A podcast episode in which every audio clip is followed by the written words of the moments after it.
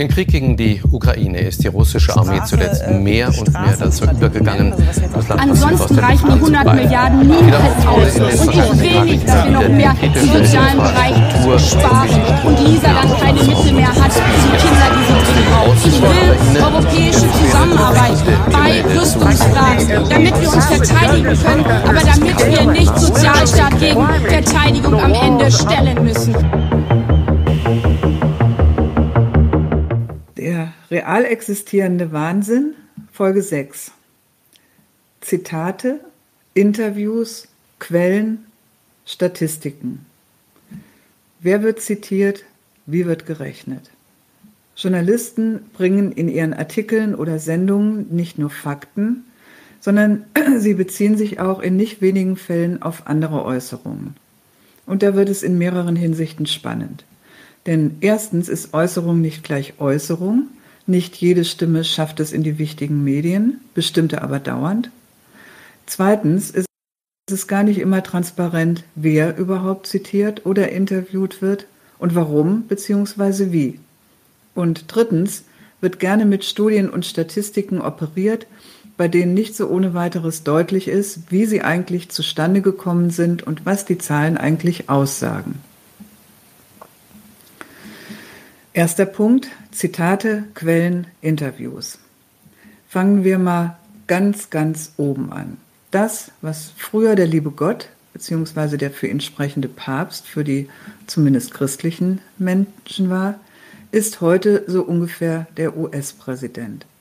Wenn es in den Nachrichten heißt, US-Präsident George W. Bush hält einen Krieg gegen den Terrorismus für nötig? Oder wenn US-Präsident Joe Biden in seiner letzten Erklärung zur Lage der Nation sagt, dass die Welt an einem Punkt steht, an dem sich die nächsten Jahre und Jahrzehnte entscheiden, dann weiß die gesamte Welt, ob reich oder arm, ob Staatenlenker oder Untertan, in diesem Fall stimmt die generalisierende Aussage also ausnahmsweise tatsächlich, dass eine neue Weltlage existiert, auf die sie sich einzustellen, mit der sie zu rechnen hat. Die Meinung des US-Präsidenten ist, dank der Weltmachtstellung dieses Landes, sprich der ökonomischen und militärischen Mittel und der Abhängigkeit fast aller anderen Staaten, keineswegs einfach eine Meinung. Es ist vielmehr die Ankündigung von demnächst eintretenden Fakten. Zitiert werden in Artikeln und Sendungen viel und gerne die Protagonisten der nationalen Regierung und Opposition, die Gewerkschaften, die Unternehmensvertreter. Dass dabei allein quantitativ eine Gewichtung vorgenommen wird, liegt auf der Hand.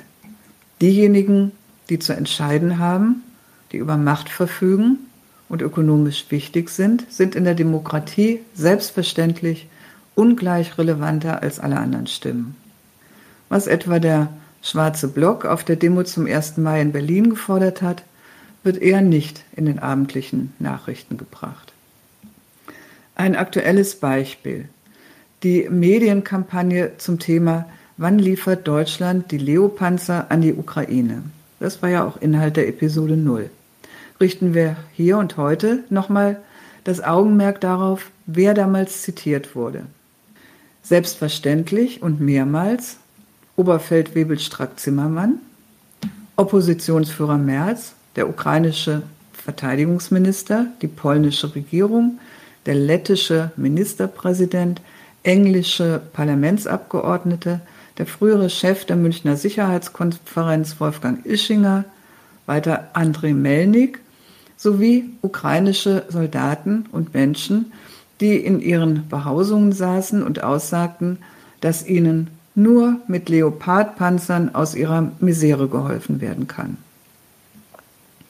Nur um es nachzutragen, allesamt waren die zitierten Stimmen natürlich dafür, dass endlich dringend Leos an die Ukraine geliefert werden. Gegenprobe? Wer wurde nicht zitiert? Nicht zitiert wurden Stimmen wie die des Friedensratschlags, oder was die russische Seite zu möglichen Leopardlieferungen zu sagen hatte. Seltsamerweise fehlten auch Aussagen des Kanzlers, über den es nur hieß, dass er mal wieder zaudere, aber nicht warum eigentlich.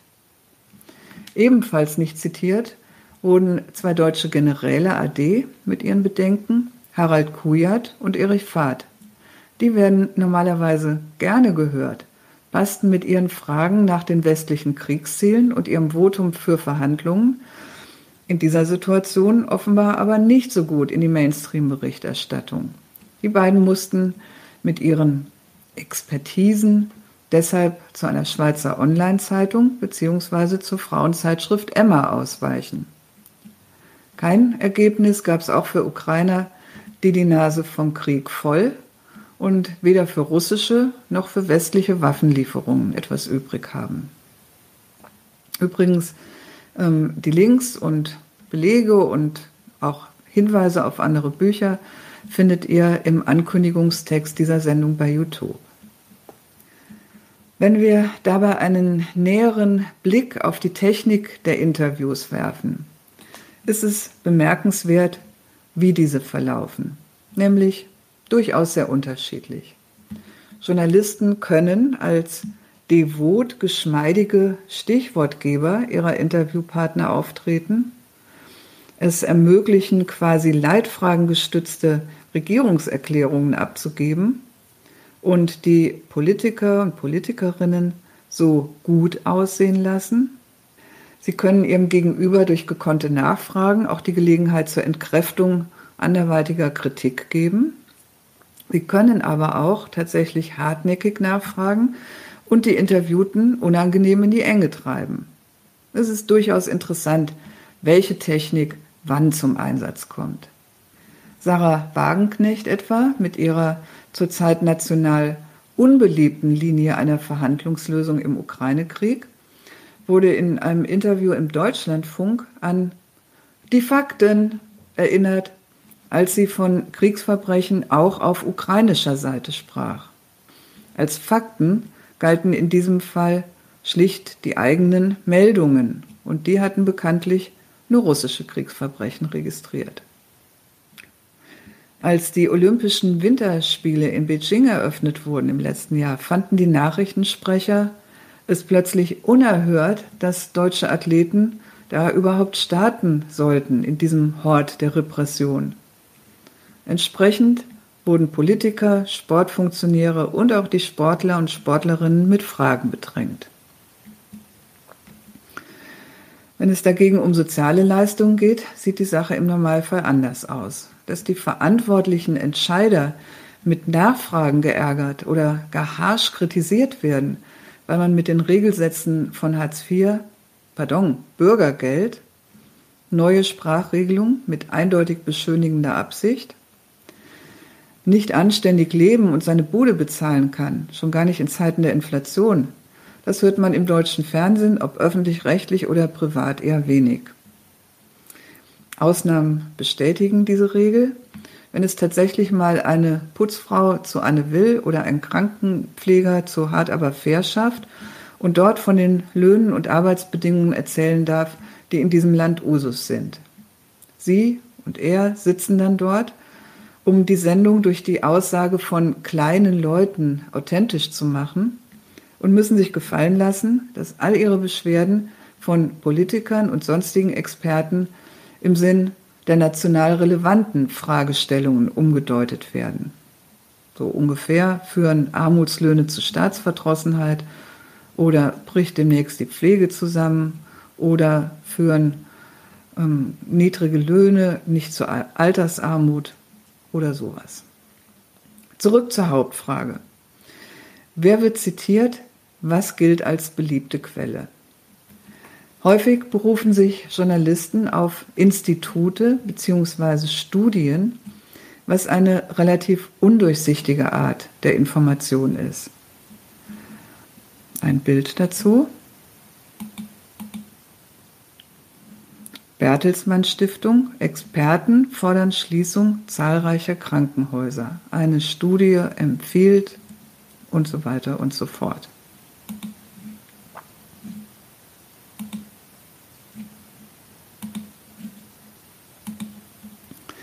Auf Basis welcher Interessen diese Studie gemacht wurde, welche genaue Fragestellung und welches, welche Ergebnisse er gebracht hat, wer überhaupt die Bertelsmann Stiftung ist und warum das, was sie empfiehlt, wichtig sein soll, all das bleibt in den Fernsehnachrichten sowieso außen vor.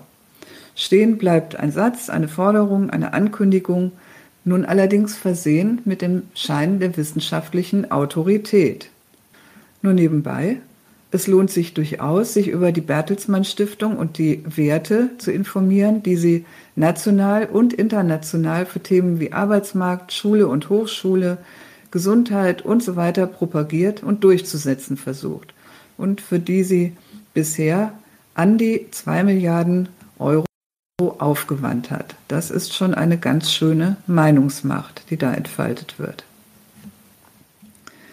Ähnliches gilt für die sogenannten Experten.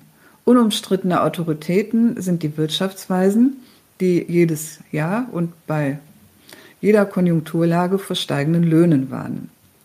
Daneben gibt es die Terrorismusexperten, auch dazu mal ein Bild. Und die Sicherheitsexperten sowie die Länderexperten von der Stiftung Politik und Wissenschaft. Diese Stiftung dient der Politikberatung der Regierung und des Bundestags, wurde vom Bundesnachrichtendienst auf Anregung der USA als deutscher Think Tank ins Leben gerufen. Ihr erster Direktor war ein Altnazi, war das dann bis 1988, und sie wird direkt aus dem Haushalt des Bundeskanzleramts bezahlt. Vermittelt aber natürlich in ihren Auftritten den Eindruck einer de facto politikunabhängigen und wissenschaftlichen Expertise.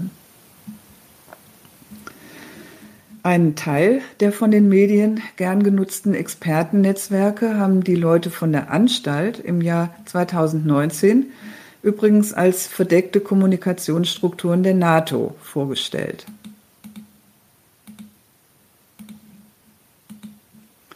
In einer Folge, die dann verboten wurde, bei Max Uthoff und Klaus von Wagner, die an diesen Netzwerken beteiligten deutschen Journalisten als Mitglieder und nicht als Teilnehmer, wie es juristisch korrekt hätte heißen müssen, bezeichnet hatten. Aber man kann die Folge bei YouTube noch aufrufen. Daneben gibt es Interviews mit oder Zitate von Leuten, die als Experten vorgestellt werden und bei denen man eigentlich keinen Schimmer hat, wie sie dahin kommen. So wurde in der Tagesschau der China-Experte Adrian Zenz mit Informationen zu einem kulturellen Genozid im Nordwesten Chinas vorgestellt.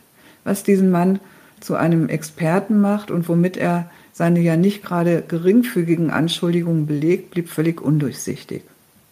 Ein Redakteur der Nachdenkseiten hat in diesem Fall mal dankenswerterweise recherchiert.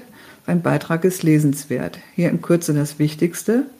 Dieser China-Experte arbeitet an regelrecht fundamentalistischen Christeneinrichtungen, beschreibt sich selbst als tief religiös und dass Gott ihn leitet.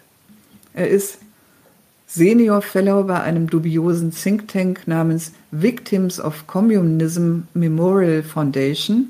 Das ist ein Think Tank, das es sich selbst zur Aufgabe gesetzt hat, die freie Welt von den falschen Hoffnungen des Kommunismus zu befreien. Hervorgegangen aus den antikommunistischen Gruppierungen im Umfeld von McCarthy, äh, McCarthys Komitees für unamerikanische Umtriebe und den darauf aufbauenden reaktionären Gruppierungen. Und so weiter und so fort. Ich unterbreche hier. Mit dem Thema könnte ich natürlich noch endlos weitermachen, denke aber, das reicht für den Punkt. Achtung, Alarmsignale an, wenn Studien und Experten zitiert werden. Zum Schluss dieses Punkts ein vielleicht ebenso lustiges wie aussagekräftiges Beispiel. Eine Studie zum Thema mit Schokolade abnehmen vom Institute for Diet and Health wurde von der DPA, das ist die deutsche Presseagentur, von der die meisten Redaktionen ihre Nachrichten beziehen, von der Bild-Zeitung, RTL und dem Fokus zitiert. Weder die Studie noch das Institut gibt es. Das Beispiel habe ich von Uwe Krüger und seinem Buch Mainstream Medium. Kommen wir zu einer weiteren viel zitierten Quelle. Das sind Polizeiberichte, die als besonders objektiv bzw. verlässlich gelten. Seltsam vielleicht, dass es dann zu folgenden Beispielen kommt. Die Teilnehmerzahlen von Protestveranstaltungen werden vielfach wesentlich geringer angegeben in Polizeiberichten, als dies die Veranstalter, aber auch Beobachter tun. Beispiel Lützerath, 14.01.23. Dort haben Polizeiangaben zufolge 8000 Menschen demonstriert. Laut Veranstaltern waren es 35.000. Es scheint eigentlich gar nicht so einfach, so sehr daneben zu liegen. Umgekehrt sieht es dagegen häufig bei den Polizeiberichten zu Silvesternächten aus, beziehungsweise wenn Jugendliche randalieren zum, während des Corona-Lockdowns. Auch hier ein Beispiel. Am diesjährigen Neujahrstag machten die Ereignisse in Berlin Schlagzeilen. In einigen Medien wurden 145 Verhaftungen in Kontext mit Angriffen auf Feuerwehr und Rettungskräfte und Polizisten genannt. Mit dieser Zahl und mehreren Berichten sowie Interviews mit Polizei- und Feuerwehrsprechern machten TV-Nachrichten wie Zeitungsjournalisten über Tage hinweg Stimmung, forderten schärfere Gesetze und so weiter. Bis nach und nach schrittweise einige Richtigstellungen nötig wurden, nach externen Recherchen wohlgemerkt. Dabei zeigte sich, dass 145 die Zahl sämtlicher Festnahmen in Berlin war, gleichgültig auf Basis welchen Delikts. Trunkenheit am Steuer, Verprügeln der Ehefrau, Drogendelikte und so weiter. Die Zahl der wegen tätlicher Angriffe gegen Polizei oder Feuerwehr festgenommenen schrumpfte so auf 38. Und dabei ist noch zu berücksichtigen, zu tätlichen Angriffen einem erst seit 2017 existierenden Straftatbestand zählen auch verbale Beleidigungen, verbale Beleidigungen und kleine Schubser gegenüber Staatsbeamten in den manchmal emotional ja ziemlich von allen Seiten aufgeladenen Situationen. Wie erklären sich diese Fehler und warum gelten angesichts dessen Polizeiberichte als besonders verlässliche Quelle? Letzteres ist übrigens sogar gerichtlich so festgestellt worden, weshalb Journalisten unbedenklich und ohne weiteres Nachprüfen aus diesen Polizeimitteilungen zitieren können und dürfen. Angehörige der Polizei sind verbeamtete staatliche Exekutivorgane, deren, Aufsetzung, äh, deren Aufgabe in der Durchsetzung von Recht und Ordnung, anders gesagt des staatlichen Gewaltmonopols besteht.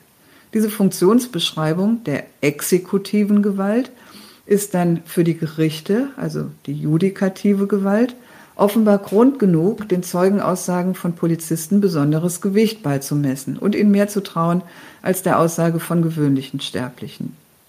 Das ist schon in Strafverfahren nicht ganz unproblematisch, aber hier in unserem Kontext geht es jetzt ja nicht um den sogenannten Chorgeist, sprich das Zusammenhalten von Polizisten, die sich gegenseitig nicht belasten und umgekehrt dazu neigen, die Aussagen ihrer Kollegen zu bestätigen. Hier geht es um die öffentlichen Stellungnahmen der Polizei, ihre Presseberichte und ihre Auftritte, die nun von der sogenannten vierten Gewalt, den Medien, als besonders zuverlässige Quelle behandelt werden. In diesen Pressemitteilungen denkt die Polizei erstens natürlich ihrer Funktion gemäß sehr loyal staatsaffirmativ. Die Zahl von Linksabweichlern in diesem Land beziehungsweise sogar regelrechten Systemgegnern bei Demonstrationen wird deshalb möglichst klein gehalten, um dieser Art von Protest öffentlich einfach nicht zu viel Bedeutung zukommen zu lassen. Andererseits will die Polizei in ihren öffentlichen Stellungnahmen deutlich machen, dass die Probleme, mit denen dieses Staatswesen und seine Ordnungshüter sich abkämpfen müssen, außerordentlich groß und ernst sind. Sei es als kleine, mittlere und organisierte Kriminalität, seien es randalierende Fußballfans oder eben linksradikale Demos, die angeblich nur mit Mühe in Schach gehalten werden können. Dieses schon staatsbürgerlich einigermaßen widersprüchliche Interesse des Polizeiapparats trifft sich dann auch noch mit berufsständischen Interessen. Angesichts dessen, dass es aus Sicht quasi jeder Polizeidienststelle immer zu wenig Personal und zugestandene Mittel erscheint es manchem Pressesprecher mehr als angebracht, die Bedrohungen aufzublasen und die tapfer dagegenhaltenden Ordnungskräfte kleinzureden. Diese Tendenz wird noch dadurch verstärkt, dass sich, ob seit jeher oder aktuell besonders, sei mal dahingestellt, Leute mit rechter Gesinnung bei Polizei und Feuerwehr ziemlich breit machen, weil der Inhalt dieser Tätigkeiten ganz gut mit ihrer Vorstellung von einem wehrhaften Staat, der für Anstand und Recht zu sorgen hat, zusammenpasst. Eine von der Polizeihochschule selbst in Auftrag gegebene Studie hat gerade festgestellt, dass 20 Prozent der eingegangenen Antworten der Ansicht sind, dass Demonstrationen ein Deckmantel, Zitat jetzt, für Leute sind, die Krawall machen wollen. 20 Prozent der eingegangenen Antworten. Das heißt, wie die Antworten in der Gesamtsumme der Polizei ausfallen, könnte noch wesentlich höher sein. Zweiter Punkt. Kommen wir zur Verwendung von Statistiken. Dass beim Argumentieren mit Zahlen und Grafiken Vorsicht geboten ist, ist durchaus bekannt.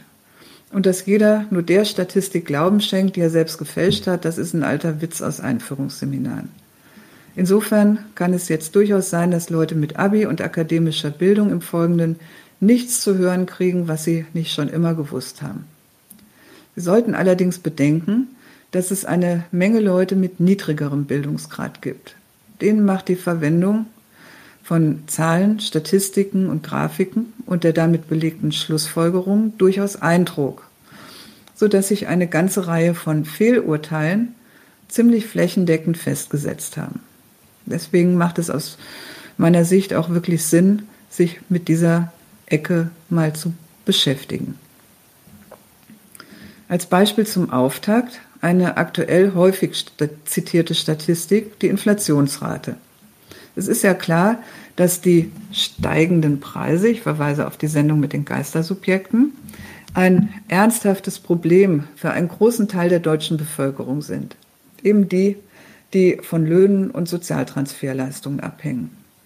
Gleichzeitig wollen Wirtschaft und Politik vermeiden, dass die Gewerkschaften massiv höhere Löhne durchsetzen, damit die deutsche Wirtschaft mit konkurrenzfähigen Niedriglöhnen weiter ihr glänzendes Exportgeschäft vorantreiben kann. Dazu dienen erstens Warnungen vor einer Lohnpreisspirale, die als makroökonomisch gefährlich gilt, im Unterschied zu den Preisen, die nur dem Otto Normalverbraucher sein Leben schwer machen. Zweitens laufen die Informationen über die Inflationsrate in einer Art von Beruhigungsmodus. Tenor, die Preise steigen ja schon nicht mehr so stark wie letztes Jahr, was bereits als gute Nachricht rüberkommen soll. Das kann man sich übrigens als Beispiel merken. Es werden Zahlen genannt, die sich auf einen noch schlimmeren Zustand beziehen, sodass sie vergleichsweise Hoffnung machen. Aufpassen also, wenn in dieser Form der ersten Ableitung gesprochen wird. Nicht die Preise sind stabil, sondern der Anstieg der Preise geht langsamer. Nicht die Staatsschulden sinken, sondern die Neuverschuldung verläuft gebremst. Nicht die CO2-Emissionen sinken, sondern ihr Anstieg nimmt ab. Drittens noch ein Wort zur grundsätzlichen Berechnung der zitierten Inflationsrate. Dazu merkt DStatis, das Statistische Bundesamt, an, dass die Ermittlung von Basisjahr und Gewichtung abhängt. Im Fall der aktuellen Inflationsrate wurde am 22. März diesen Jahres das Basisjahr von 2015 auf 2020 geändert. Für die Berechnung der Inflationsrate hatte das den Effekt, dass sie von vorher 7,9 Prozent auf dann 6,9 Prozent fiel. Die Tagesschau hat am 22.03. auch darüber berichtet. Auch die Gewichtung wurde geändert. Zitat jetzt aus dieser Tagesschau-Mitteilung. Bei der Überarbeitung des Statistikamts erhielt zum Beispiel das Wohnen ein geringeres Gewicht, in dem insbesondere die Wohnungsmieten, die Ausgaben für selbstgenutztes Wohnen und Haushaltsenergie enthalten sind. Ein höheres Gewicht erhielten dagegen Nahrungsmittel und alkoholfreie Getränke. Die ständig steigenden Mieten und Preise für Heizen und Strom fließen also weniger in die Inflationsrechnung ein. Das leuchtet ein, sonst wäre die Inflationsrate ja in der Tat definitiv beängstigend hoch. Dass die Gewichtung des amtlichen Wägungsschemas mit seinen 700 Gütern zudem deutlich davon abweicht, wie die Gewichtung der Ausgaben für Miete, Energiekosten und Lebensmittel in Haushalten mit geringem oder maximal durchschnittlichem Einkommen ausfällt, ist eigentlich allen Fachleuten klar. Diese drei Posten sind in den letzten Jahren überproportional gestiegen und sie haben für diese Haushalte ein wesentlich höheres Gewicht, als das Wägungsschema ihnen zuspricht. Das spielt in der offiziellen Ermittlung der Inflationsrate allerdings keine Rolle. Daran dürfen dann andere Stimmen im pluralistischen Meinungskonzert, die Stiftungen der Gewerkschaft und die ihnen nahen Wirtschaftsinstitute erinnern, in ihren Gewerkschaftszeitungen bzw. auf ihren Websites. Oder, wenn sie denn tatsächlich mal zitiert werden, sogar im Fernsehen. Zweites Beispiel. Wenn man fragen würde, welcher Staat der größte Umweltverschmutzer ist, würden die Antworten mit ziemlicher Sicherheit China lauten. Wie es dazu kommt, ist nachvollziehbar. China emittiert weltweit am meisten CO2, 11,5 Milliarden Tonnen im Jahr 2021, die USA fast die Hälfte, 5,11 Milliarden, Deutschland 674 Millionen Tonnen. Entsprechend setzen die meisten Grafiken das ins Bild. Man sieht hier den sehr großen Anteil Chinas, man sieht den kleineren der USA und einen sehr kleinen für Deutschland. Entsprechend heißt die Schlussfolgerung Klimakiller. China ist der Klimasünder Nummer eins auf der Welt. Um die Zahlen allerdings wirklich vergleichbar zu machen, müsste man sie auf die Bevölkerungszahl umrechnen. Entweder teilt man die absoluten Zahlen durch die Bevölkerung oder und erhält dann den sogenannten Pro-Kopf-Vergleich oder man multipliziert die Zahlen für die USA mit 4,2, für Deutschland mit 17. Das ist die Größe der Bevölkerung dieser Länder im Verhältnis zur chinesischen Bevölkerung. Dann sieht die Sache etwas anders aus. Man würde im zweiten Fall folgende Ergebnisse erhalten. Verbrauch der USA 21,4 Milliarden, eben hochgerechnet. Verbrauch Deutschlands 11,45 Milliarden, ebenfalls hochgerechnet. Es gibt auch offizielle Grafiken, die haben jetzt den Pro-Kopf-Vergleich ausgerechnet, allerdings sieht man die nicht so oft.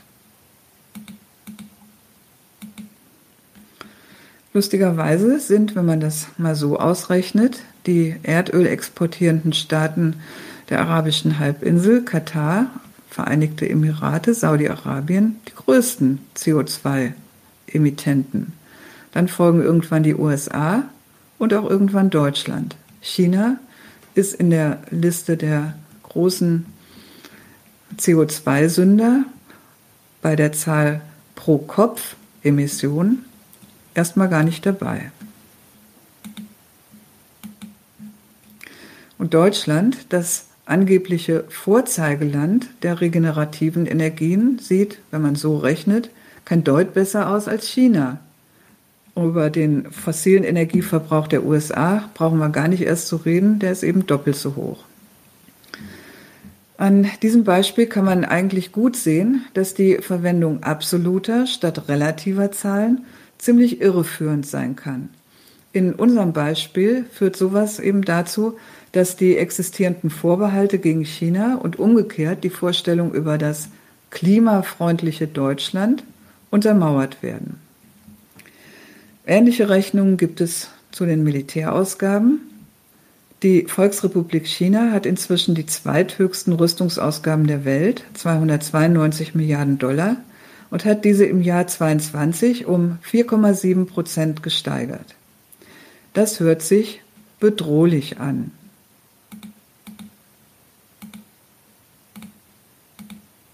Und das soll es ja wohl auch.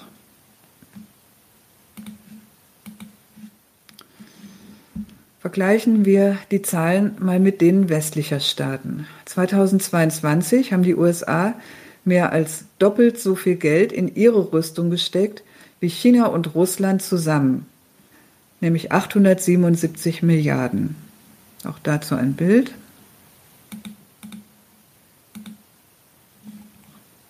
von Destatis, also dem Statistischen Bundesamt. Und die NATO-Staaten der EU haben 2022 480 Milliarden Euro für ihr Militär ausgegeben. Also auch das Rüst, gern rüstungsmäßig als völlig unterbemittelt dargestellte friedliche Europa legt sich also Jahr für Jahr erheblich mehr an Gewaltmitteln zu als die Volksrepublik. Die 100 Milliarden für die Zeitenwende, deutsche Aufrüstung, sind da selbstverständlich noch gar nicht mitgerechnet. Wie lange die USA ihr Militär bereits mit so viel Abstand zur Restwelt ausrüsten, fällt sowieso unter den Tisch. Die Schlagzeilen über die wachsende Bedrohung des chinesischen Militärs übersehen also ziemlich geflissentlich, dass die westlichen Armeen, insbesondere natürlich die USA, in Sachen Ausstattung ihrer Gewaltapparate meilenweit entfernt sind von dem, was China da einzuholen versucht. Kleine Nebenbemerkung. Wenn die letzten Beispiele jetzt etwas China-lastig waren, liegt das vor allem daran, dass ich viel zu diesem Thema recherchiere und mir das dabei aufgefallen ist. Wer übrigens mehr zum Thema Statistiken wissen will, dem sei das Buch von Gerd Bosbach und Jens-Jürgen Korff empfohlen, mit Zahlen lügen. Fazit für heute. Wer die Macht hat, hat Anspruch auf Respekt und Gehör. Nach diesem Prinzip werden die regierenden Politiker und andere Influencer von den Medien behandelt. Eine Studie, einen wissenschaftlichen Beleg, einen Experten gibt es heute in unübersichtlicher Zahl und für fast jede Art von gesellschaftlichem Interesse. Ob Unternehmer, Gewerkschaften, Parteien, Bundeswehr, beziehungsweise NATO, christliche Fundamentalisten oder was auch immer. Die jeweiligen Redaktionen entscheiden, wer von ihnen relevant zitiert und präsentiert wird. Sie prägen damit maßgeblich den sogenannten Zeitgeist. Das war's für heute. Die Links findet ihr im YouTube-Text. Ich hoffe, wir sehen uns demnächst. Tschüss.